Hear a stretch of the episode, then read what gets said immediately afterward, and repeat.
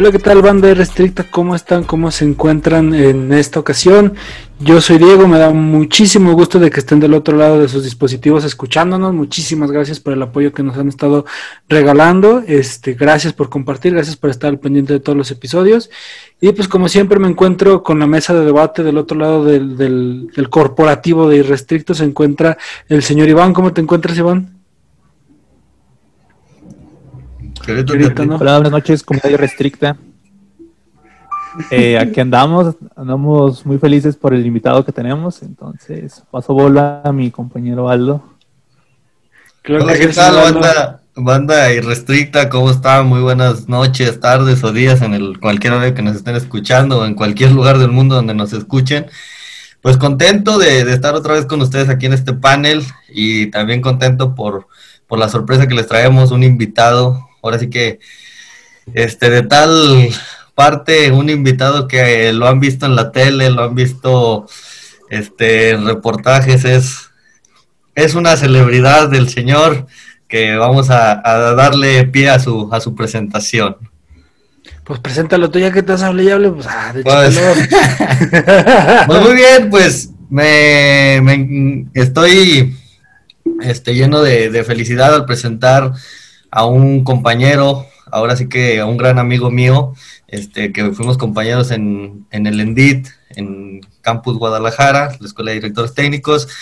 Él es José Carlos Durón Hernández, este, director técnico profesional, este, con una extensa trayectoria en el, en el fútbol, tanto varonil como femenil, universitario como profesional, y aparte de un gran proyecto que tiene ahí en, en la parte de la reinserción social en, Puente Grande, con un programa llamado 90 Minutos de Libertad. Un poco de su currículum es fue director técnico del equipo de Universitario UTEG, este, también fue parte del TEC de Monterrey, este, fue director técnico de tercera división profesional en Cafesa Tonalá, obviamente una filial de Cafesa, y actualmente acaba de cerrar un ciclo como auxiliar técnico de las Bravas de Juárez en la Liga MX Femenil Primera División. Y sin más preámbulos, le doy la bienvenida. Paisano, Carlitos, bienvenido. Es un placer tenerte aquí con nosotros. No, no, no, hombre, pues el placer es mío. Este, ahí deja que pase poquito el ruido. Ahí está. este, no, el placer es mío. La verdad, este, digo, con esta presentación, pues, eh, ¿qué más queda más que ganas de platicar con ustedes, de compartir la, la experiencia dentro del fútbol que gracias a Dios la vida me, me ha puesto en varios escenarios y distintos escenarios de, del contexto de la vida cotidiana, como lo es el fútbol universitario, lo es el fútbol profesional, lo es el fútbol femenil y pues el fútbol con, con una parte de la sociedad que, a veces este, catalogamos de alguna manera, pero bueno, a mí me tocó la parte buena, que es el fútbol con, con los internos del penal de, de Puente Grande. Entonces, eh, en, este, en este tiempo que, me ha tocado trabajar, que ya son 12 años, pues esto es lo que me, ha tocado hacer, ¿no? Claro, claro, y, es un trabajo bien, bien impresionante, sobre todo porque este, cuando nos platicaba Aldo, nos comentaba del proyecto y tal, pero no sabía, y bueno, yo de parte personal no lo conocía, y aparte, o sea, este, toda la difusión que tuvo, porque tuvo muchos medios de comunicación, vimos este, algunos reportajes por ahí que, se difundieron, este, muy impresionante la verdad, y la verdad es que yo quisiera que nos eh, platicaras un poquito de cómo surgió el proyecto de 90 Minutos de Libertad. Sí, sí, sí, claro, con todo gusto. Mira, el, el proyecto surge en el año 2013, noviembre, diciembre, diciembre, de diciembre, surge cuando yo trabajaba en la Universidad de UTEC, vamos a jugar al, reclusorio con una parte de, pues, de formativa ahí de los, de los muchachos de la universidad y, hay un, una sinergia, no sé, yo le llamo eh, destino, suerte, eh, como, como, Dios, la vida, no sé, algo tenía ahí y hago un clic con el coordinador de deportes en su momento de ahí del, del centro, ¿no? Y este me dice, oye, pues yo como que tienes mucha energía, como que te la llevas muy bien, eh, ¿qué podemos hacer o qué me recomiendas para que los muchachos del, penal pues sigan desarrollándose, no? y, que el fútbol, pues que es la, el deporte, yo lo digo con todo respeto, pues creo que es el deporte que mueve masas, ¿no? En todos lados se juega el, el mismo idioma, dentro de un penal se puede llevar, ¿no? Bueno, yo creo que la competencia es lo que hace que, cualquier ser humano crezca, ¿no? Entonces, si, si quieren hacer algo dentro del penal, tiene que haber competencia. A ver, y ahí empezó, en esa plática surge la idea de que los muchachos del penal de Puente Grande, de la área sentenciados, tengan la posibilidad de competir en una liga externa, ¿no? Literal de película, así, literal de película, ¿no? Pues mira, me dicen, ¿sabes qué? Creemos y creo que tú eres el encargado para hacer esta labor. Te la trabajar con nosotros dentro de aquí, desde el centro. Sí, adelante, yo no tengo ningún problema, al contrario. En ese momento yo solamente tenía un trabajo que era universidad en UTEG. No, no vi más problema para complementarlo. Entonces mi labor fue convencer a las ligas de Guadalajara, ligas amateur, para que fueran a jugar y competir, ¿no? Sin más, pues se dio, convencí a la gente, a los, a los a los encargados de, de, las distintas universidades y de las distintas ligas, bueno, se dio y pues ahí, surge en, en, enero del 2014 el proyecto 90 minutos de libertad. Tres veces a la semana yo iba a entrenar a los muchachos, se hizo una selección, se hizo una, una, una selección para la cual, eh, pues tú dirás, pues bueno, ¿crees que hay un nivel óptimo para competir en los internos? Sí, sí lo hubo, lo hubo porque tenían ganas, hambre y, deseos de trascender en algo, ¿no? Así surgió como tal el proyecto, ¿no? Con una idea, pues ahora sí que muchos me, me, me o nos, mejor dicho, nos tomaron como que, bueno, de locos y mira, lleva ya casi nueve años este proyecto. Ah, o sea que todavía sigue. Sí, sí, sigue vigente. Yo, yo cuando me, me, voy, en teoría, este, o entre comillas que me retiro, eh, fue diciembre del 2020, del 2020, cuando me invitan a Ciudad Juárez para llegar en hacer la pretemporada Juárez. Y pues bueno, yo, yo dejé a dos, dos amigos míos ahí en la, en la, suplencia y ahí siguen todavía, ahí están todavía. Ahora que, que, me toca venir a veces de visita, de vacaciones, ahora que estoy acá, yo estoy encantado y sigo yendo con, con ellos cada vez que puedo. Oye, Rino, ¿cómo, ¿cómo, ¿cómo toma este ¿Cómo toma la liga la, la decisión de aceptar el equipo? Te, dieron muchos peros, tuvieron que convencer de que los equipos que irían a jugar estarían seguros, entre comillas. ¿Cómo, cómo fue eso? Mira, muy buena pregunta, porque eh, cuando nos, nos, dan el sí, eh, eh, en la primera liga que participamos, no hubo tantos problemas, al contrario, porque estábamos en una liga universitaria, ¿no? Eh, o la gran mayoría eran universidades, entonces este, ahí no hubo problema. Después, cuando cambiamos de liga, nos vamos a la Liga de los Animales, la liga con mayor trascendencia en México amateur, ¿no? Entonces, este, ahí sí, ahí nos dijeron, ¿sabes qué? Porque ahí, ahí el interés de los equipos sí es ganar, sí es ganar y ganar y ganar. En las universitarias tanto a lo mejor no, pero acá sí, y nos dijeron, ¿sabes qué? Pues la condición es eh, que nos des un gol a favor así tal cual, ¿no? O sea, tanto la seguridad no hubo bronca, porque eh, en realidad este, nosotros dimos las garantías para, para que fueran. Invitamos a los encargados, vean, es una cancha espectacular de, de, pasto sintético, es la que estaba en el OmniLife, entonces no había, ahora está Akron, pues no hay ninguna bronca de seguridad. Más bien el problema fue lo deportivo, nos pegan un gol. Entonces de ahí empezamos todos los partidos perdiendo 1-0, perdiendo 1-0.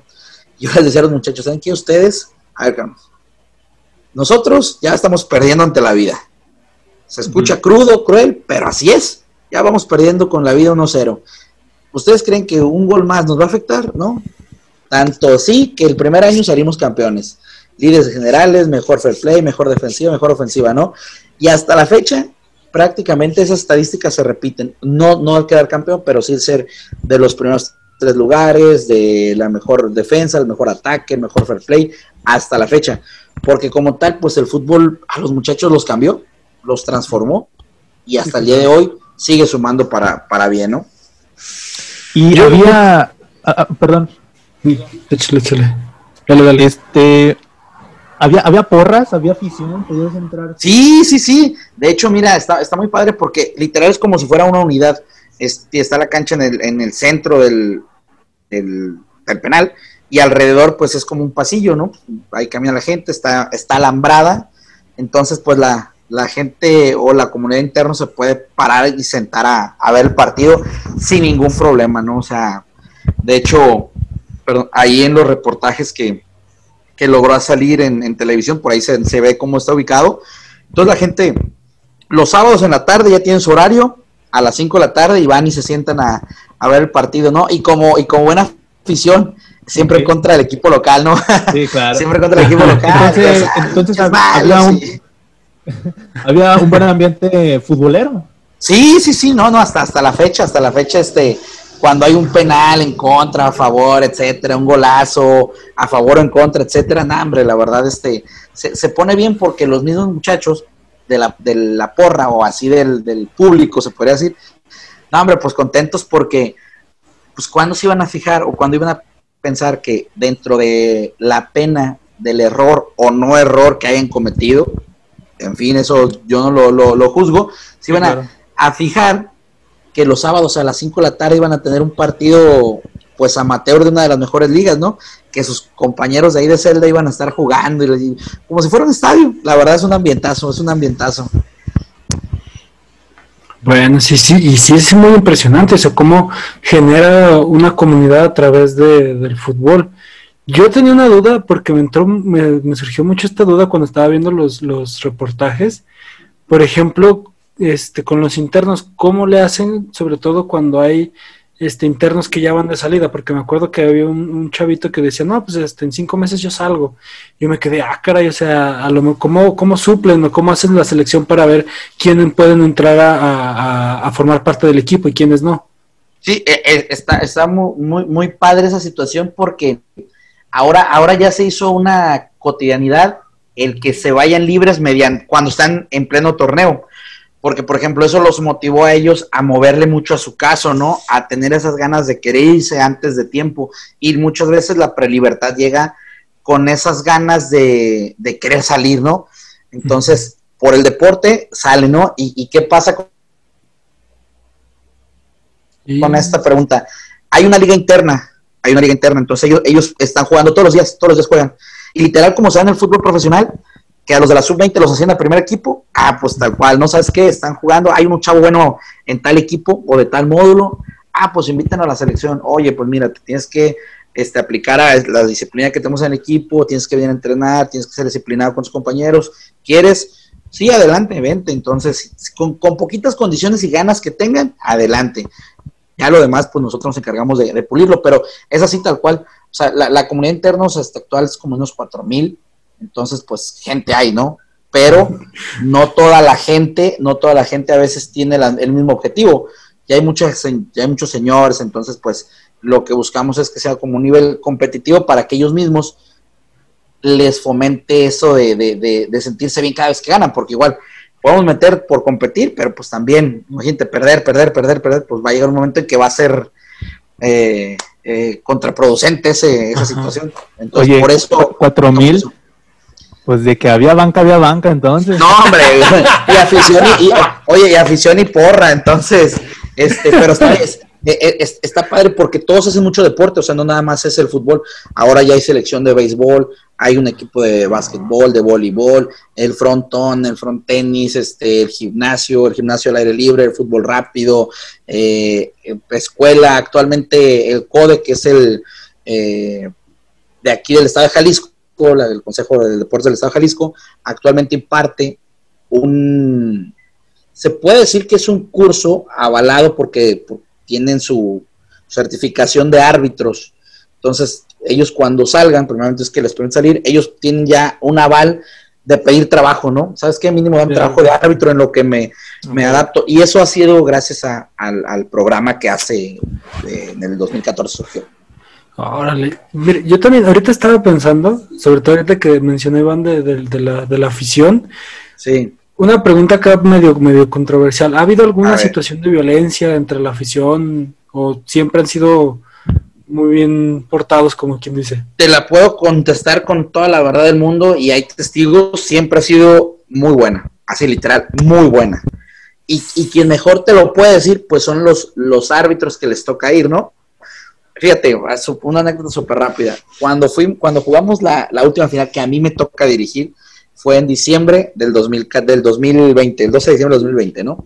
Este, ese día, el bandera, el asistente que, que estaba ahí, ya es que en las finales las ligas amateur pues llevan abanderados y de todo y se pone buena, ¿no? Entonces, el bandera se llama, se apellida Gorrocino. Él fue este Gafet FIFA y, le tocó ir a Libertadores y Salvador Gorrocino se llama. Y este, y pues el árbitro ya retirado, pues, pues fue, va y sigue pitando aquí en el amateur, ¿no? Entonces, me acerco con él ahí, digo, ya lo ubicaba yo de aquí de, del, del, fútbol profesional, ¿no? Y le digo, profe, ¿qué te parece? Y me dice, te voy a decir algo, y él te lo puede contar, ¿eh? Me te voy a decir algo. La verdad, uno de, uno de los eh, escenarios más complicados que pité y emocionante fue en Libertadores. No recuerdo si me dijo el centenario de Uruguay. No recuerdo si fue, pero fue en Uruguay. Me dijo, más emocionante fue en Uruguay. Y hoy sentí lo mismo de emoción que, que, esto, que sentí ese día. O sea, ve, o sea, ve la afición de internos, o sea, un partido de, de, de, pues sí, de presos contra un equipo de talacheros que les dicen, ¿no? De exfutbolistas, dice, o sea, esa emoción la sentí. Y digo, ah, pues yo siento esa emoción cada ocho días y todos los días que vengo a entrenar. Y ahí, ese día le conté, le dije, profe, es mi último partido, voy a Juárez. No, hombre, ¿cómo crees? Y sí, sí, pues bueno, súper padre esa anécdota, pero te la pueden contar ellos mismos. Y nunca ha habido ningún incidente porque es algo que, que por lo que luchamos en el buen sentido de tener algo diferente, ¿no? Y pues los mismos muchachos lo cuidan, lo cuidan, entre ellos a ver, bájale, ya estás gritando de más. E, eso es. Era algo tan bueno que no podían perderlo, ¿verdad? Claro, claro, claro. Ahora ha crecido, ahora ha crecido. Entonces, este, pues está, está padre, la verdad está muy, muy padre. Y, y pues imagínate, esa situación que a mí en lo personal después me haya abierto las puertas para irme al TEC de Monterrey, para dirigir la tercera división de Cafesa y después para, para ir a la Liga MX, pues fue un escenario, o es un escenario muy padre porque me tocó, pues varios contextos, ¿no? Varios contextos, imagínate, entrenas a los chavos del TEC de Monterrey, que su nivel socioeconómico es, es alto, y después entrenas a chavos que quieren ser profesionales, pero ¿cómo les explicas que en tercera división no todos o mínimo el 1 o el 2% se escucha crudo, pero a lo mejor puede llegar a, algún club, ¿no?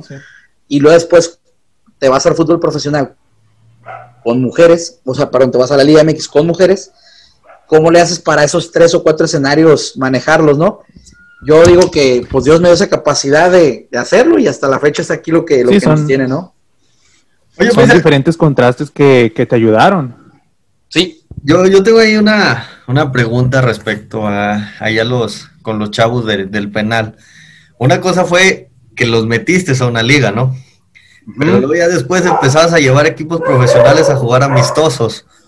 O, figuras del fútbol profesional, como en su momento fue Salcido, en su momento fueron figuras. ¿Qué sentían ellos al momento de verlos? O sea, para ellos, ¿cuál era su, su sentir, el entrenar con ellos o jugar con, con personas que ya estaban en, en, el ámbito profesional o con gente que los veían en la tele nada más? O sea, ¿cuál era su impresión en los chavos, en los, en los, en los, en las personas que tenías ahí? mira, hasta se me, se me enchinó la, la piel, Aldo, de esa, de esa pregunta, porque cuando, el programa de 90 meses de libertad se consolida, este, empiezo a invitar equipos de tercera división de, de, aquí de la zona de Guadalajara. Aquí hay muy vastos equipos, ¿no? Entonces, este, yo invitaba, ¿sabes qué? Vamos entre semana, porque obviamente el fútbol profesional, o normalmente el fútbol también amateur se juega, entre, se juega fin de semana, ¿no? Hoy entre semana te sirve jugar interescuadras, el equipo de tercera división de Aves Blancas de Tepatitlán, que está aquí a, 40 minutos de, Puente Grande, contra nosotros, ¿te late? Órale pues.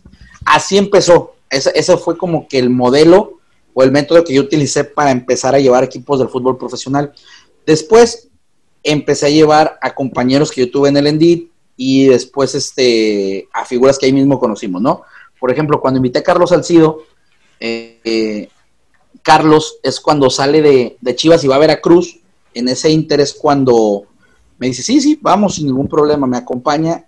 Se motivó tanto que me dijo, préstame unos zapatos, consigue zapatos, me voy a meter al entrenamiento. O sea, y literal se metió al entrenamiento con los chavos y me dice, oye, es que yo pensé que era pues un cotorreo, que era como que para motivar a los muchachos y me dice, no, y el motivado salí yo. Yo, yo pensé que era algo, sí, porque a lo mejor todos pensamos que es como que, bueno, vamos a darles educación física a, los muchachos, ¿no? Que, que, tenga algo, una recreación. No, es, es alta competencia. Entonces, después llevo a Bruno Marioni también, ¿no? Actual entrenador de, Liga de Expansión de, de Tepatitlán. Y también Bruno, pues no, no la creía. O sea, no, me dice, no es que no, no la creo que, sea esto. Me acompaña el profe Martín Salcedo, que fue nuestro maestro de Aldo y tu servidor ahí en Endit, que su último equipo fue con Tomás Boy en, en Paz Cáncer en Mazatlán, y uno antes había sido con, con, con la Volpe en Toluca, más los 20 años de carrera que tiene, ¿no?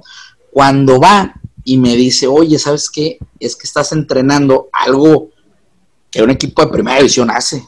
Estás haciendo un modelo de juego para unos chavos que juegan en una liga amateur. Y digo, yo no lo veo tanto así, yo lo veo más por el lado que ellos se sientan muy importantes en lo que hacen, ¿no? Que se, que se la crean. Porque ellos también tienen oficios dentro del, reclusorio. O sea, desde hacer una bolsa de plástico tejida hasta hacer un, eh, un anuncio espectacular con, con con material dentro de los talleres que ahí tienen ellos, ¿no? Entonces, les digo, si, si estamos tratando de mediante el deporte hacer que los muchachos se la crean, pues hay que ser también, nosotros no la tenemos que creer. Porque si yo nomás hubiera ido como que a cumplir, pues bueno, no sé qué ahorita no estuviera. Entonces, si no, no sé si a lo mejor si ya mismo también dijeron, no, sabes que pues no, le echaste ganas. Ahora, yo por eso hice eso, de, de, llevar a los, a los profesionales, que los muchachos los vieran. Eh, hay una anécdota con el Mochis Arias, portero campeón la sub-17 en, Perú 2005. Va, va, va Mochis y nadie lo conocía, cabrón. De los internos, pues nadie lo conocía, ¿no? Y, el Mochis, este, pues se me quedaba viendo así como de que, ¿qué pedo, güey? ¿Qué digo? ¿Qué hago? Y le digo, tú no digas nada, tú ponte ahí, ayúdame aquí a dar pases y aquí con los muchachos, ahí, ahí, diles cómo le peguen. Yo te voy a presentar, nomás si quieres un, amigo mío y listo. Se acaba el entrenamiento y uno de los muchachos lo veía y lo veía y lo veía. Y le digo, ¿lo ubicas? Y me dice, es que como que lo ubico como que es del barrio de donde yo iba a echar novio, ¿no? Y le digo, no, hombre, qué chingado este. Que no, este es portero profesional, jugó en talán, talán, talán. Y ya todos, ah, no, qué chido. Al final de cuando salimos ahí, pues bueno, el Mochis les cuenta su experiencia y, y cuando salimos, me dice, oye, profe, no me la creía y me acaban de dar un golpe de, pues, de humildad, porque pues uno piensa que a lo mejor todos lo conocen y que el futbolista profesional vive en una burbuja y así lo es, pero cuando entras a un, a un reclusorio y nadie te conoce y sales como, como si nada, mi compadre ese día salió muy positivo porque me ¿sabes que Vuelve a invitar. O sea, yo necesito de, de sentir esa emoción que sentí hoy y más anécdotas de esas hay, ¿no? Así, así como, como, lo ven muchachos.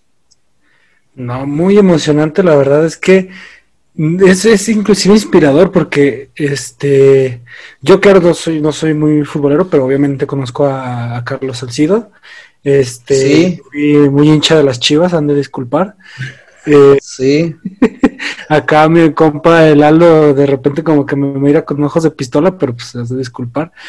Y yo la verdad es que eh, son, oportunidades que hasta yo siento envidia, porque yo en, aquel entonces, cuando era muy aficionado, pues era mi sueño conocer a, Salcido, conocer a todos esos jugadores.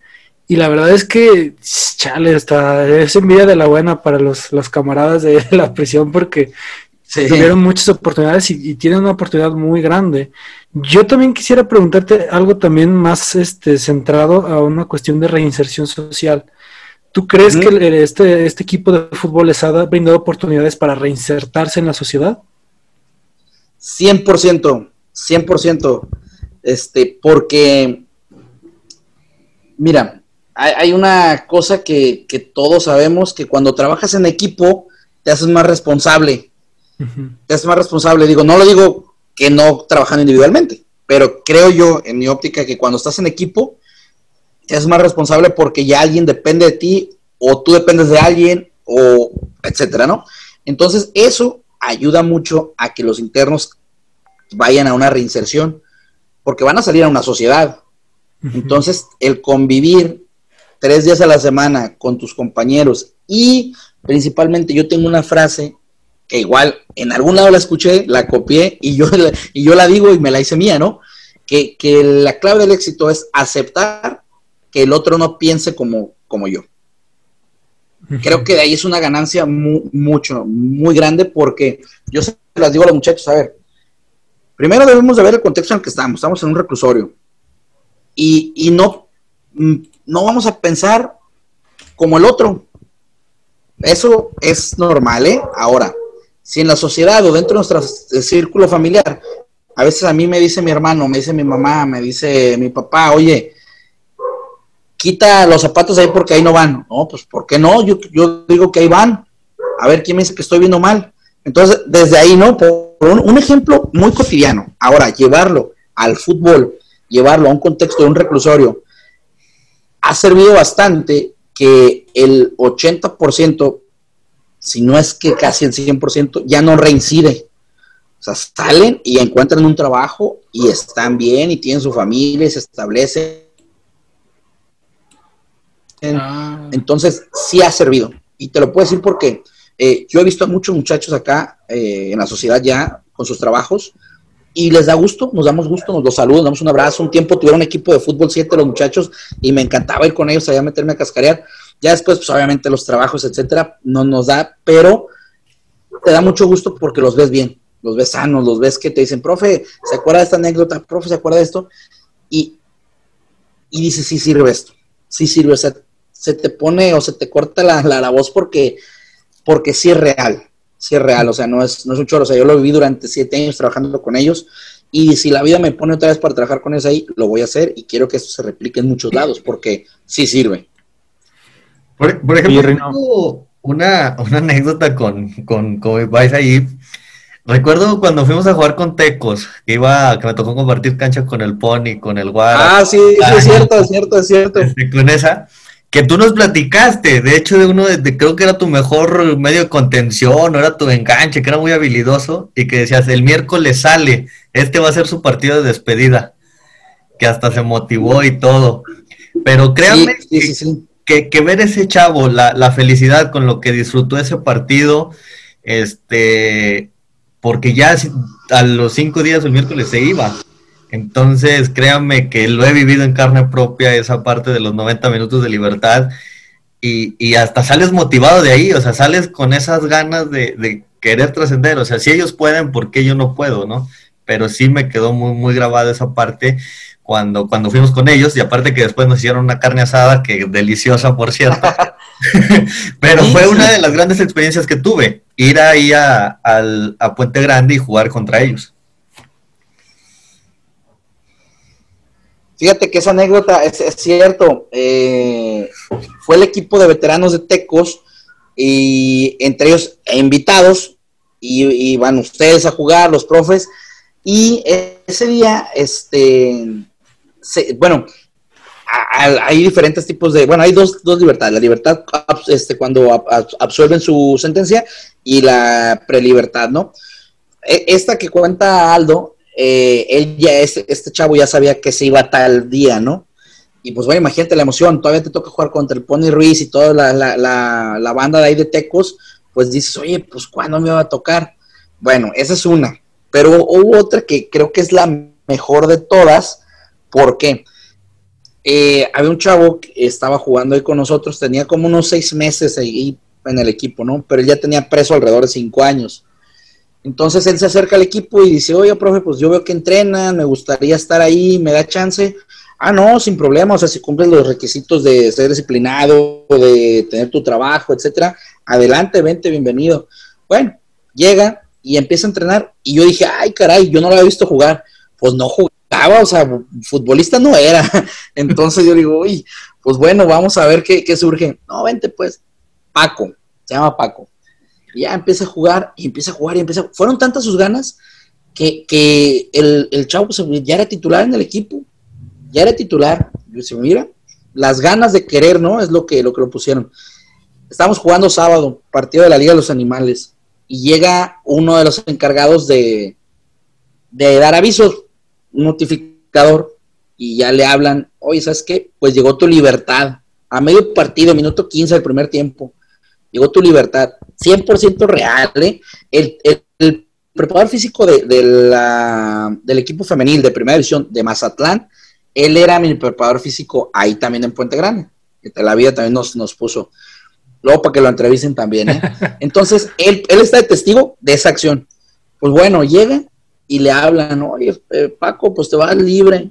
Y se me acerca y me dice, profe, déjame terminar el partido. No, pues no supe qué decirle. Pues yo así, imagínate, güey, pero te vas libre, te vas libre, ya, ya te vas, ya, o sea, ya ni siquiera vas por tus cosas, ya vete, güey, ya te vas libre. No, déjeme acabar aunque sea el primer tiempo.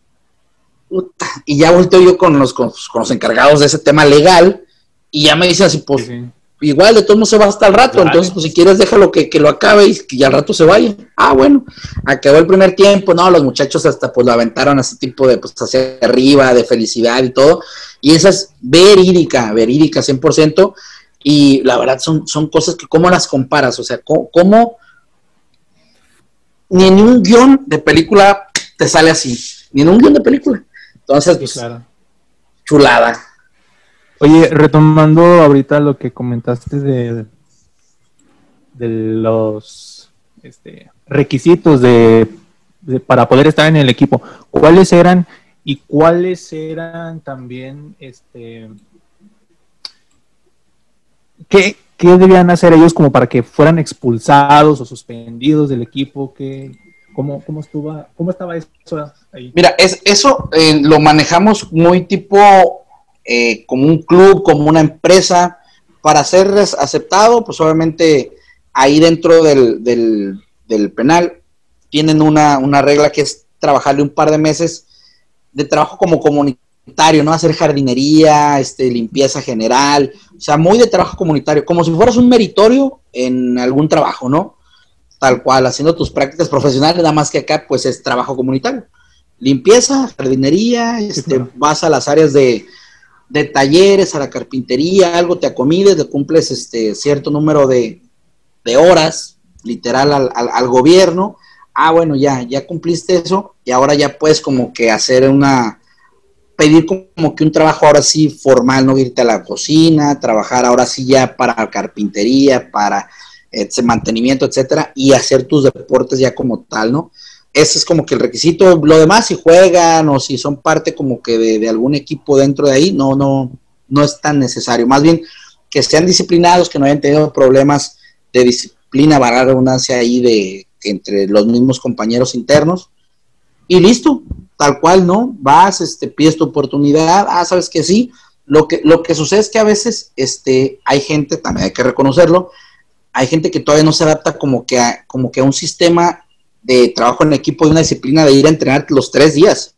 O sea, es que tienes que ir los tres días a entrenar, no es como que, ah, hoy sí voy y luego ya mañana no. No, porque ellos son eh, la imagen del centro, entonces tienen que ser disciplinados. Y para que salgan del equipo, prácticamente es lo mismo del ejemplo de una empresa, o sea, tener una disciplina, pues a lo mejor ni siquiera llegar a los golpes, porque no, no ha llegado nunca, sino decir, ¿sabes qué? Pues yo ya no estoy a gusto, siento que lo mío es trabajar en equipo y listo. Es todo, ¿no? Nunca se ha dado, nunca se ha dado eh, que nosotros hayamos tenido que separar a alguien, ¿no? Al contrario, es, ¿sabes qué, profe? Este, ya el, este, el gobierno ya me dio trabajo, ahora voy a hacer eh, fajos, ¿no? Que ahí se fabrican mucho fajo de, de plata y de, y de pitas, son muy famosos, ¿no? O ya hago, ya estoy, ya entré a la cocina, ya me dan este, hay como que mis tipos de prestaciones y, yo tengo que ayudar a mi familia. Ah, no, dale, entonces, este, al contrario, aquí estamos para, pues, por así, para servirte, literal. Y eso es como que ha hecho que el, proyecto funcione también, ¿no? Porque es, es en el trabajo en cancha como que muy profesional, pero en el, en el trabajo la reinserción sí muy humano, ¿no? Que realmente sí sea algo que tú quieras, no por imposición, sino por gusto. Yo, yo tenía otra duda también porque este es bien sabido que en este tipo de lugares hay situación de consumo de sustancias. Acá el camarada Aldo y yo ya sabremos del tema hasta aburrirnos, pero sí me interesaría conocer este si hay también una labor de parte de rehabilitación de ese tipo de situaciones o hay una, una cuestión también, o sea, aparte de la reinserción social, una cuestión de rehabilitación.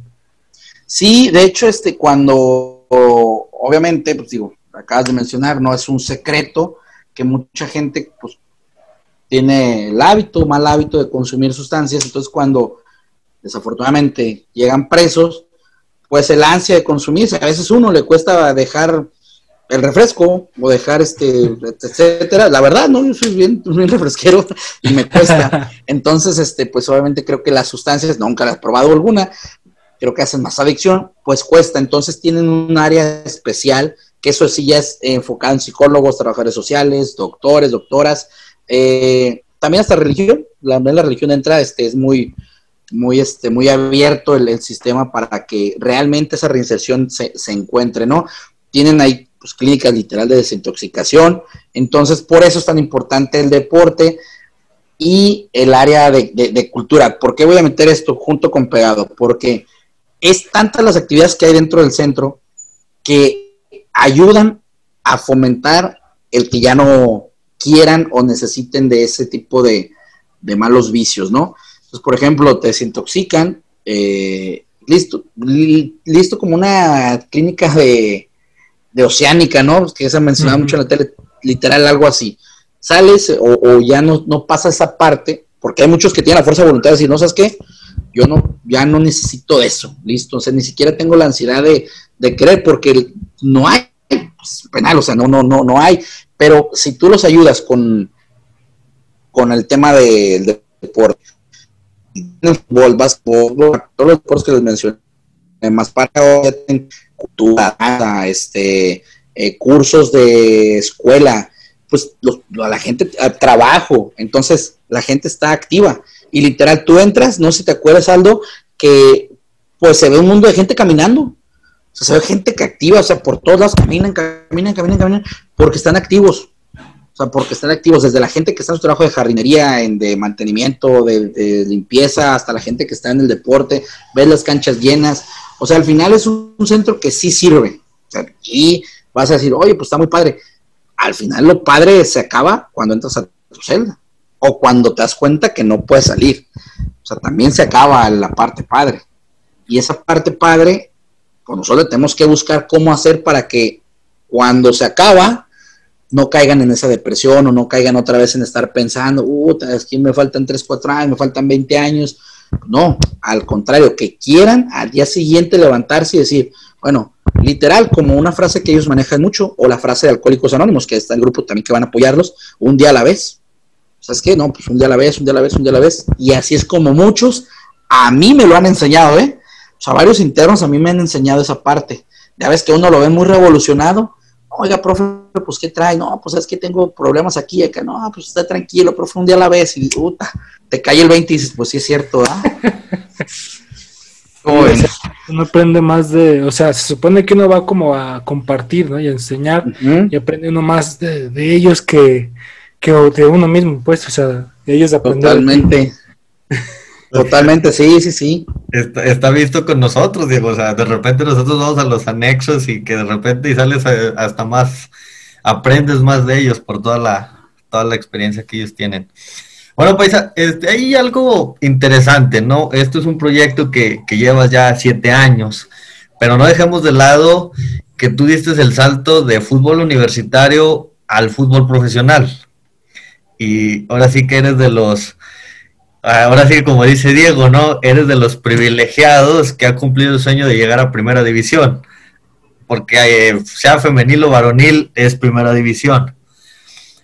¿Cómo fue ese salto? ¿Cómo, qué, sensaciones te dejó de, del fútbol universitario al fútbol profesional, ya dejando de lado lo que fue la parte de, del proyecto de 90 minutos de libertad, ahora voy a la parte futbolística afuera. ¿Hay diferencias entre el fútbol universitario y el profesional? Ah, qué buena, qué, qué, qué buena este charla estamos teniendo, eh. la verdad está, está bien padre porque, como les decía ratito, ¿no? Fue, yo soy un privilegiado porque me, Dios y la vida me permitieron, y el fútbol, el deporte en general, me permitió vivir los cuatro o cinco escenarios diferentes a la vez, ¿no? Eh, mira, ¿qué cambió de ahora que, que, ya me tocó estar en primera división en un club, en la Liga MX? cambió el, el Carlos Durón de ser muy cotorreador al Carlos Durón literal profesional. Así, tal cual. O sea, fue, yo mismo me sentí, yo mismo me, vi y dije, ay, caray. O sea, a los seis, siete meses decía, no, pues, o sea, sigo siendo mi, misma esencia, pero ya hay algo en mí que, inconscientemente cambió.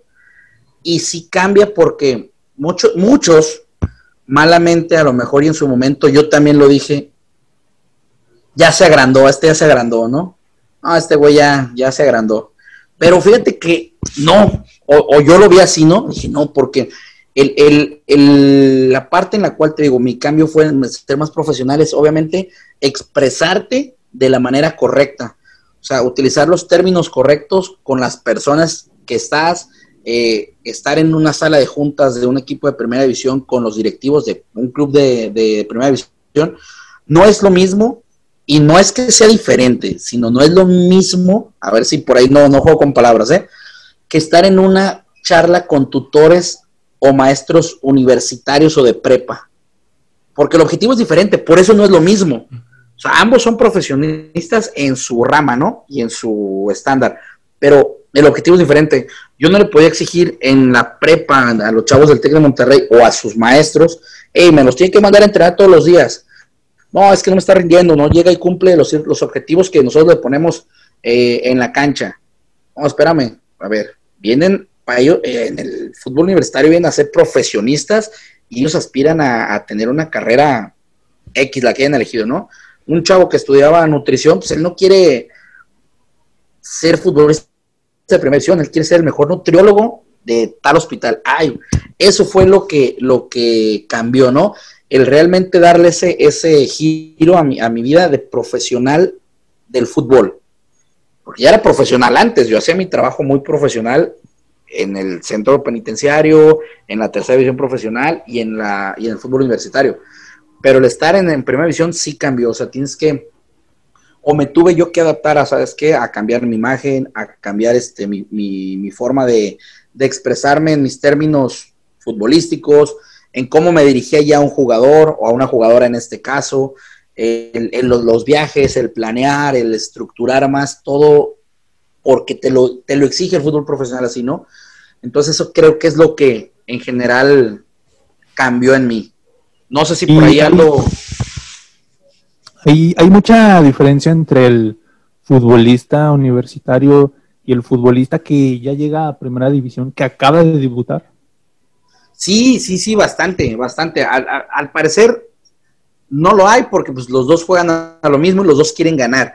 Pero sí la hay porque el futbolista universitario lo vive como, mm, pues por gusto de decir, o de desestrés más bien, ¿sabes? Estar ocho horas o seis horas, como o cinco horas, no sé, las que estén en, en el salón, y dices que voy a entrenar para un hobby, ¿no? tal cual. Quieres ganar, pero es como un hobby. Entonces el futbolista que está en primera división o que va llegando a la primera división, pues ya ahora lo tiene que ver, aunque no quiera, como su forma de vida, ¿no? Como su estilo de vida, porque de eso te vas a mantener o de eso tú pretendes mantenerte. Y son muy pocos los futbolistas que, que hacen ese, ese, ese modo de vida durante mucho tiempo y creo que todos los que llegan a tener la suerte de llegar a la primera división como jugadores tienen que mantenerse para tener ese, ese, esa miel que decimos, ¿no? Porque la vida del futbolista es, son privilegiados. El futbolista es privilegiado, entonces creo que, ahí es donde cambia. Lo demás en la cancha es muy parecido, muy parecido. Lo único que la exigencia del fútbol universitario, te digo, baja un poquito porque al final a ver, profe, bájale, güey. Yo ahorita tengo que estudiar para los exámenes. No me, no me estés cagando, güey. Ah, clarito. Y el futbolista, no, pues el futbolista, ¿sabes qué? O sea, le tienes que exigir porque ese es tu trabajo y es el trabajo de él. Eso es como que lo, lo, lo que, lo que cambia, ¿no? Lo de ahí más lo demás, el trato, el chascarrillo, eh, la anécdota, la, el, el, jueguito, eh, es los mismos términos en la cancha, el mismo sistema de juego, o sea, eso es, es, es, es igual tanto universitario como en profesional. Yo tengo otra duda eh, que va referente a, tu trabajo como eh, en el fútbol femenil. Ajá. Porque me acuerdo que tuvimos unas invitadas, este, y Aldo no me dejará mentir, que él habló de su experiencia de que pues le cerraron el hocico al carnal, porque él tenía como esta idea de que las mujeres y el fútbol pues no se llevan, ¿no? ¿Tú cómo ves la situación del fútbol femenino en, en México actualmente? Bueno, ¿crees que tiene futuro? No, no se llevaran, no dije que no se llevaran. Lo que yo dije, y, y mi no me dejará mentir, porque una vez nos pidieron una exposición para mí, llegar al fútbol femenil en ese entonces era como un retroceso en mi carrera. Era lo que yo pensaba. Ah. Después de que ya lo viví, ya estuve con las niñas, de todo lo que me mostraron ellas, cambió esa perspectiva. Pero eso fue lo que yo dije. No, que no se llevaran. ok, ok, está bien. Mira, qué, qué, buen punto porque, porque mucha gente actualmente ahí, Diego, lo, los, lo no sé si lo vea de esa manera todavía como la parte que Aldo en su momento, antes de conocerlo, pensó de que era el regresar, ¿no? Y no, mira, actualmente el fútbol va en un crecimiento que nadie se imaginaba. Yo creo, ¿eh? Quiero pensar que las mujeres que fueron pioneras del fútbol se lo imaginaban y querían eso. Nosotros, para no te voy a mentir, yo no me lo imaginaba que el fútbol fuera tan, a estar tan avanzado en cuatro o cinco años que lleva la liga. O sea, ya está muy avanzado, o sea, ya a la vez que compiten para un mundial, a la vez que la liga las televisa en todos lados. Entonces, eh, el fútbol femenil actual en México, para mí, ha sido muy bueno. Ha sido muy bueno, ¿por qué? Varios puntos. Uno, la equidad de género, no la igualdad, ¿eh? Me voy a meter una bronca, pero me vale. Porque ah, igualdad. porque igualdad es tener lo mismo, o sea, a ver, yo cargo un costal de 100 kilos, tú cargas un costal de 100 kilos, ¿eh? Eso es igualdad. Yo tengo dos pesos, tú tienes dos pesos, eso es igualdad. Equidad es tener o, hacer lo que cada quien dentro de sus capacidades puede. Y creo que ya la cagué, pero no le hace. Creo que eso es equidad. Porque si yo puedo cargar 100 kilos, yo voy a cargar 100 kilos. Si tú puedes cargar 80, tú carga 80 y los dos llevamos el mismo costal, el mismo punto. Así de fácil. Si tú tienes una capacidad para hacer cosas, este, a ver, tú le sabes al, todo el paquete Office de la computadora. Yo no, yo soy un cavernícola que, que, que yo no le sé. Entonces, no me vas a poner a hacer un trabajo igual porque, pues, entonces no sería igualitario. A equidad, yo le doy a, lo que sé o sea, yo te traigo todas las, las hojas, ¿no? Y tú me ayudas en este trabajo. Ah, eso es equidad. Entonces, creo que ahora esa equidad ya está, ya está existiendo en el fútbol femenil, porque ahora ya entran en las canchas eh, que entrenan los hombres, ya se juega en el estadio, ya se televisa, entonces esa parte ya está creciendo. Ahora, el fútbol femenil, yo te digo algo, en 10 años, yo creo que en 10 años va a ser no sé si al grado de igual en, asistencia a los estadios, pero sí va a estar muy al 80% casi del fútbol varonil. Pues, pues ya lo vimos en, en, la, final pasada, sí, de Guadalajara. Estaba sí, lleno. Sí, entonces te digo, yo, yo creo que en 10 años, ojalá y sea en menos tiempo, o sea, ya va a ser una, una igualdad en ese aspecto en números, ¿eh? Muy, muy, muy significativa. Y eso va a crecer que las chavas tengan mejor salario, que tengan mejores instalaciones, porque también hay que reconocerlo, o sea, de qué vive el fútbol o de qué vive el espectáculo como tal, ¿no? Tú vas a un concierto de, tal grupo y si no va gente, pues no consumen. O sea, entonces, pues no, no, no le pagas a los, a los músicos, no le pagas al staff, no, etcétera. Entonces, igual en el, en el fútbol, si no van al estadio, pues no hay ingresos, no hay consumo, no hay venta de camisetas, Ah, entonces, a eso es a lo que, el fútbol femenil está, está creciendo día a día, ¿no? Ya ves entradas, digo, ahorita lo mencionaron bien en la final, ahora ya ves entradas que en un partido de la jornada 7 ya van mil gentes. Ah, bueno, pues ahora la tarea es que vayan 30 mil gentes que le caben en estadio. ¿Va a llegar? Sí, sí va a llegar. A mediano plazo, ¿eh? Mediano a largo plazo va a llegar, sí, sí va a llegar. Porque ahora las niñas, ¿qué están provocando con esto? Que la niña cuando está en la primaria ya no, o, que el mismo profe de educación física ya ahora tenga que desarrollar esas capacidades que tiene. que es, ya no tengan niños, váyanse ustedes a jugar fútbol. Niños género varón y niñas género mujer, váyanse a brincar la cuerda o agarren un balón de boli o pónganse a hacer lo que quieran. Niñas en la primaria y niños en la primaria. Ahora, ¿qué pasa? Las niñas quieren ser como Lecha Cervantes, que quieren ser como Alison González, que quieren ser como fulanita de tal, etcétera, etcétera. Entonces ya ahora tiene esa imagen.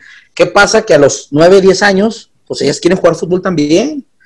Entonces el profe, pues, ¿qué va a hacer? Ay, caray, híjole, no puedo dejar jugar a los 30 al mismo tiempo. Pues entonces deja, hago circuitos, deja hago rondas, deja hago estaciones, deja hago etcétera, para que todos, niñas y niños, hagan el mismo deporte y esa actividad física que están haciendo, que, hace que la niña se desarrolle al igual que el niño varón, ¿no? Entonces, ¿qué hace que a los cuando, cuando llega a la secundaria, ya la niña tiene coordinación, ya corre, ya salta, ya rueda, ya este, tiene su coordinación motriz muy desarrollada porque en la primaria ya lo está haciendo.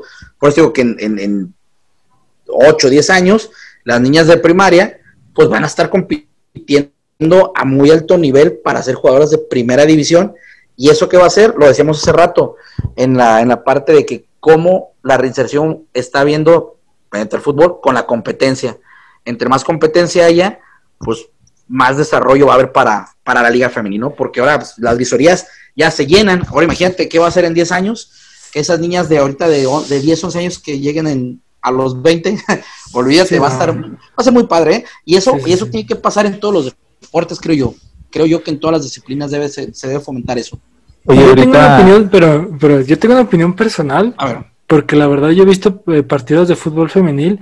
No, las chavas sí se la rifan. La neta, mis respetos porque este que no, no hay comparativa en un, en un partido de, de fútbol femenil o uno de varonil porque las chavas, o sea, se barren y se meten con todo, y todavía se levantan, se sacuden el pastito y órale, a seguirle mientras tanto. Y, se avientan unos golazos, ¿eh? Sí, no, bárbaros, bárbaros. Y en, y en cambio, los, los, en el fútbol masculino es un rocecito, y están de, de, de, Neymares, ¿no? Todo el mundo. Entonces. Y y a veces te chutas un 0-0 los 90 minutos que aburrido, ¿no? Sí, yo, yo, creo que es la parte del interés eh, de lo que decíamos hace rato, ¿no? De, de, ¿sabes qué es, qué es mi chamba? Y tú como entrenador, pues no quieres perder. Entonces, y luego como jugador profesional también, las mujeres no tienen todavía ese proceso que los chavos desde la sub 13 tienen, sub 13, sub, este, ahora sub 14, sub 16, sub 18, sub 20, esos cinco ocho años casi, de que el profe te dice, a ver, espérame, no hay que perder, ¿eh? Primero bien ordenados y si no hacemos gol, mínimo que no nos metan porque me estoy jugando mi chamba, cabrón. Estoy jugando mi chamba, ¿no? Y, y, y luego el chavo, el, chavo portero dice, no, güey, no se vayan defensas, quédense aquí, güey, porque no quiero que me hagan gol, porque si soy el portero menos goleado, en un año ya voy a estar en la sub-16 y luego en la sub-18 y quiero llegar a primera división. Entonces esos intereses creo que en el fútbol varonil ya están más desarrollados que en el femenil. Por eso... Ratonero. Sí, sí, pues sí. Eh, modo aficionado así es, modo aficionado así es, ¿no?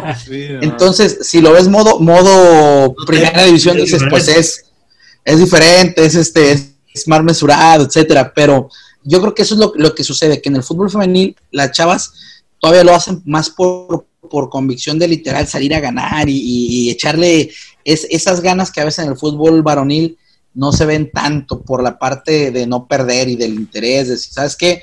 Voy a ir a jugar a América. Eh, no, voy a poner un ejemplo, este... Eh, América Puebla. América Puebla, ¿no? Sí, sí. Puebla, ¿sabes? No, Puebla Mazatlán, para que haya una de altura contra humedad. ¿Sabes qué? Voy a ir a Puebla, voy a ir a, meterme a Mazatlán. Este, o, mira, ya sé mejor, vamos a hacerlo. Mineros, Mineros Fresnillo, Mineros Zacatecas, perdón, contra Cimarrones de, Hermosillo.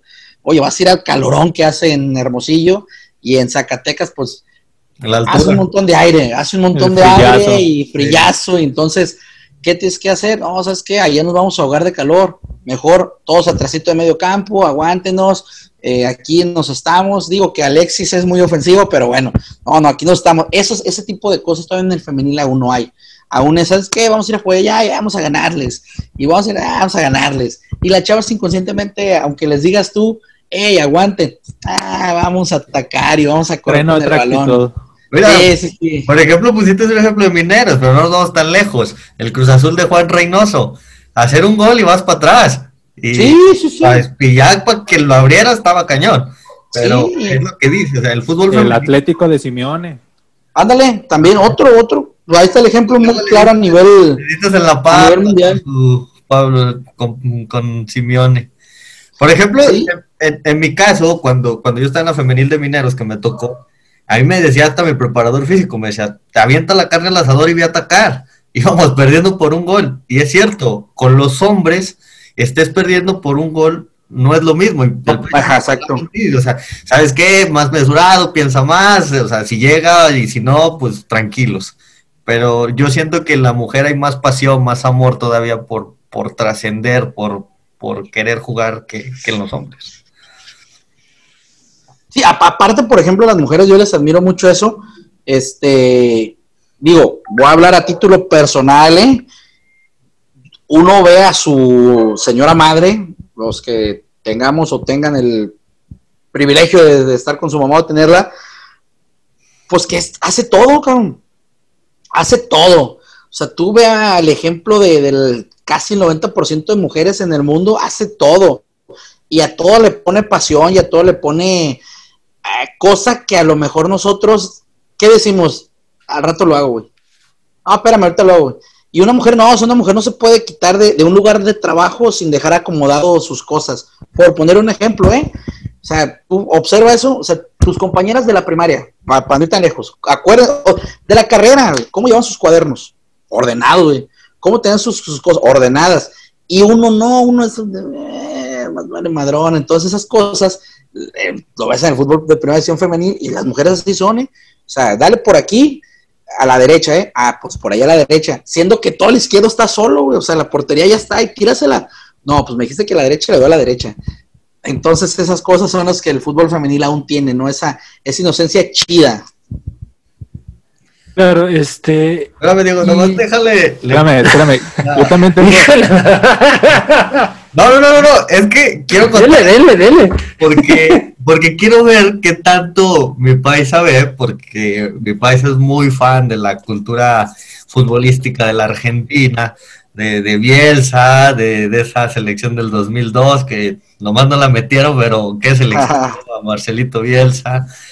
Este es una anécdota de que cuando nosotros hicimos el proyecto de titulación para el Endid, lo hicimos en el 2019 de las Chivas Femenil. Ajá. Un año después llega a las Bravas de Juárez de la Liga Femenil. Sí. Tanta coincidencia puede hacer, porque fue un año, paisa. O sea, ni siquiera fue como dos años, o sea, fue un año. No, fue un año.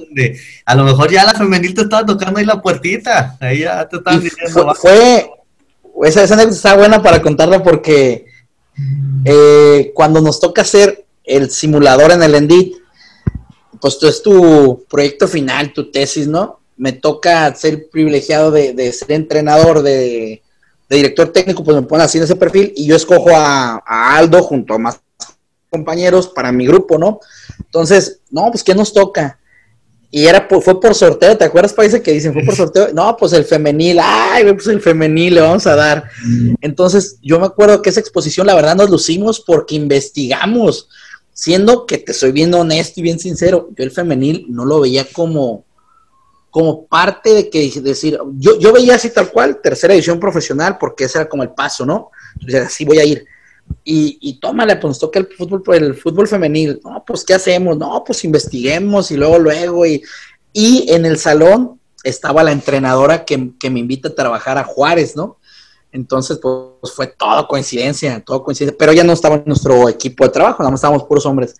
Cuando nos preguntan ahí en la, la pregunta final, ahí me acuerdo que la respondimos bien todos y órale, vámonos. Entonces, salimos y al año nunca me imaginé que me fuera a tocar mi primera experiencia en primera edición en el fútbol femenil. Destino, suerte, casualidad, la vida, Dios, no sé, pero es lo que como abrí la, la, charla, ¿no?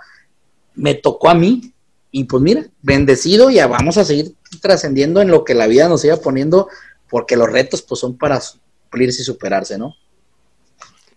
Y mi última pregunta entonces.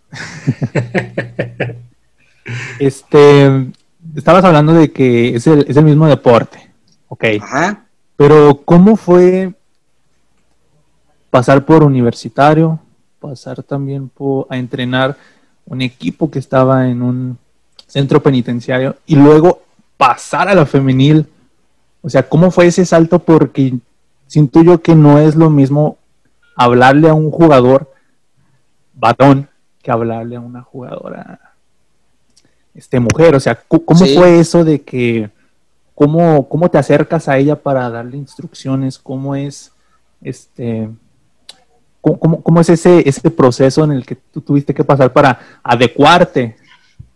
¿Sabes qué me, qué, me ayudó bastante ahí, Iván? Este, porque mis siete años que trabajé en el reclusorio, y aparte le tengo que dar pues, obviamente todo el crédito de, a, mis padres, a mi familia, que, en su momento en, en mi nivel primaria me, me, ponían a leer, a leer, a leer, a leer, a leer, a leer. Entonces, yo creo que la lectura ahí, pues ustedes lo deben saber, te fomenta y te da muchas palabras, ¿no? te, da muchas opciones para hablar. Entonces, cuando después cuando llego a trabajar al, al, reclusorio, obviamente lo que menos quería yo causar era violencia o causar lío o como que maltratar a alguien. Entonces, las malas palabras, si se fijan ahorita, casi casi también las he omitido, aunque se me quiera salir una, me omito, ¿no? Entonces, eso fue lo que yo, yo, yo hice en el reclusorio. O sea, yo no le puedo decir a un jugador, ¿sabes que estás mal? Puta madre, ya te cagaste. Perdón por la expresión, pero es una expresión coloquial en el fútbol. No seas cagón, puta madre. No, no, no, no. O sea, yo no le puedo decir a un interno eso. Entonces, eso me preparó inconscientemente para mi llegada al femenil. Ok. Entonces, yo lo tengo que reconocer porque así fue. Te mentiría si te dijera, no, yo llegué y a, los dos días yo ya sabía todo cómo tenía que. No, yo creo que la me preparó para eso. Te voy a decir algo. Eh, con el fútbol femenil tienes que tener mucho cuidado en los días que están en su periodo, en sus días este, eh, que a lo mejor la mujer en ese aspecto es un poco más, más expresiva en lo de lo, de lo sentimental, ¿no? uno a veces se lo, se lo queda callado y y la chava sí te lo expresa. Entonces uno tiene que ser muy cuidadoso en esos aspectos de, cuidadoso en, en, expresarte, no en otro tipo de cosas, Sino, en, decir, ah, puta madre, métele. Pues no, no le vas a decir una chava así. Tienes que decir, hey, actitud, disposición, hey, ve más rápido. Entonces eso, a mí, el reclusorio también está eso, para eso me preparo, para tener ya todo ese tipo de, contexto. Esa es mi, mi, experiencia. ¿eh? A lo mejor otro te va a decir, no, yo me fui a España a prepararme a la MVP. sí, claro, claro. Bien. Yo el mío no. Pero por todo lo que pasaste te ayudó, entonces. Sí, totalmente, Iván. Yo me estoy preparando ahí. Ah, de veras. no, digo. Ay, no. este, Yo tengo una última pregunta y esta ya es más, más a cuento personal. ¿Cuál sería este tu meta? O sea, ¿cuál es que tu sueño así que tú digas, yo quiero llegar a este punto en mi carrera?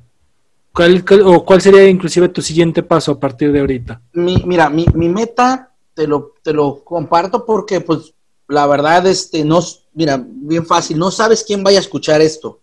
Entonces a lo mejor tú no sabes a quién estás inspirando o quién, deja de inspirar, a o quién pues estás poniendo este pendejo lo que está diciendo. Bueno, y a lo mejor en esa misma plática es, esa persona agarra el curso y no sabes quién, a quién puedes ayudar a despertar o a inspirar. Y eso lo tengo bien claro. Entonces, mi, mi objetivo es dirigir equipo varonil de primera división y equipo femenil de primera división, o sea, dirigir, ¿no? Ya lo fui cuerpo técnico, pero también mi, mi aspiración es dirigir y también llegar, ¿por qué no?, a formar parte de algún cuerpo técnico de, las divisiones que tenga la selección nacional. No lo veo como imposible, lo veo como un objetivo porque se puede. Ya, ya lo toqué una vez, ya lo toqué eh, en varios escenarios, entonces creo que lo, puedo hacer. ¿Y cuál es la, la, clave de esto? El estar en el momento justo cuando va pasando la suerte ahí. ¿Y qué es eso? Trabajo, trabajo. Tienes que preparar, tienes que estar ahí, ¿no? Tienes que estar en el radar, este, hablando, preguntando, preparándote, trabajando, y es a lo que, a lo que yo le llamo suerte, ¿no? Y mi siguiente paso es no dejar de dirigir, no dejar de dirigir, ese es mi, mi siguiente paso. No te puedo decir si en tercera, en segunda, en premier, en expansión, femenil, varonil, no lo sé, pero no, no puedo dejar de dirigir. Y la siguiente charla les voy a estar ahí platicando, ah, mira, ya ando ahora en este proyecto, ya estoy haciendo ahora esto, ya estoy haciendo esto, y va a ser ligado en el fútbol eh, sin ninguna duda. No, pues muy bien, Paisa, pues primero que nada agradecerte por, por aceptar la invitación a, a los irrestrictos. Este ha sido una plática grandiosa que yo creo que si le seguimos aquí nos... Ay, faltó un montón. sí, sí, sí. sin problema. Yo creo que hace falta ir ahí al Soriana que estaba al lado de Cusea por unos tamalitos, ¿no? Ándale, ándale, sí, sí, sí. Hacemos una segunda parte cuando gusten, muchachos. La verdad, el gusto es mío, se los dije cuando iniciamos. Creo que se sintió muy amena la previa antes de que empezáramos. Entonces, la confianza que, que, expresan y pues ahí para, para todo su público, espero que, que haya sido muy, muy buena, ¿no? No, pues agradecerte a ti. Aldo. No, pues agradecerte, como, como dice Iván, y ahora sí que a nombre de los irrestrictos agradecerte. Y ahora sí que a, título personal te, mando un fuerte abrazo. Y ahora nos, nos, juntó un micrófono, pero ojalá al rato nos, nos junte o nos enfrente un, un tapetito verde, ¿verdad? Verás que sí, verás que sí. Ya que estuvimos cercas ahí en esa temporada 2019-2020 de, de vernos. A punto de enfrentarnos, sí, es correcto. enfrentarnos no, no se dio, pero ojalá Dios, el fútbol y la vida nos, nos, nos reúna ahí. Pero agradecerte de antemano y, a toda la banda irrestricta, no se lo, no se lo pierdan, un gran invitado, invitado de lujo. Este, estén pendientes de todas nuestras redes sociales y ha sido todo, paisano. falta falta la, despedida de los demás, carnal, danos chance. pues yo siempre les doy chance para que se despidan y te ando mato agarrate. Es correcto. Pues muchas gracias. No, gracias Aldo, este, gracias Aldo. Redes sociales que quieras compartir. Ah, sí, es que Sí, mis redes digo, ahí en Facebook estoy como Carlos Durón, en Instagram Carlos Durón 19 y listo, esos son mis dos Twitter, no manejo, manejo estas dos y ahí estamos. Carlos Durón en Facebook y Carlos Durón 19 en Instagram. Claro, claro, claro. Este también pues muy agradecido, la verdad es que este fue una charla muy muy muy este enriquecedora todo el montón de experiencias que tienes, o sea, a mí me impresionaron, como te mencionaba yo, este, fui fan hace mucho, pero igual, este, es muy enriquecedor escuchar toda tu, tu conversación. No le voy a quitar más el protagonismo a porque él quería cerrar, le voy a dar el honor de que cierre. Nada más, este, quería mandar un saludo muy especial, este, me van a echar carrilla estos compas, para mi novia que le, prometí que le iba a mandar un saludo en este episodio. Así que es que tengo que cumplir, hombre, tengo que cumplir para unirse mi novia, que le mando un saludo enorme. Este, que ella, ella es la que me ha estado apoyando en este proyecto desde hace mucho tiempo, ella siempre nos escucha, ella es nuestra fan número uno, así que pues le mando un saludo enorme. Y este, ya ahora sí, despídenos Aldo, ya, ya, ya acabé. Gracias Diego, gracias Diego, y que, se vuelva a, a, repetir esta, esta plática. Hay mucho más y muchas gracias Diego la verdad, ¿eh? Igualmente, Iván, gracias, ¿eh? No, gracias a ti y gracias a todos los que nos están escuchando y pues síganos y arriba la América. Eso. Este, pues, sin más preámbulos, banda restricta, nos vemos en la próxima. Sin antes recalcar que Guadalajara está de fiesta, Atlas bicampeón, ya no les he podido este, hay unos intermedios, ya próximamente volveré con esos intermedios de fútbol, pero ahí les dejaré ese recado. Nos vemos, banda. Nos vemos, compañeros. Hasta la próxima. Mucho gusto. Saludos. Hasta luego. Hasta luego.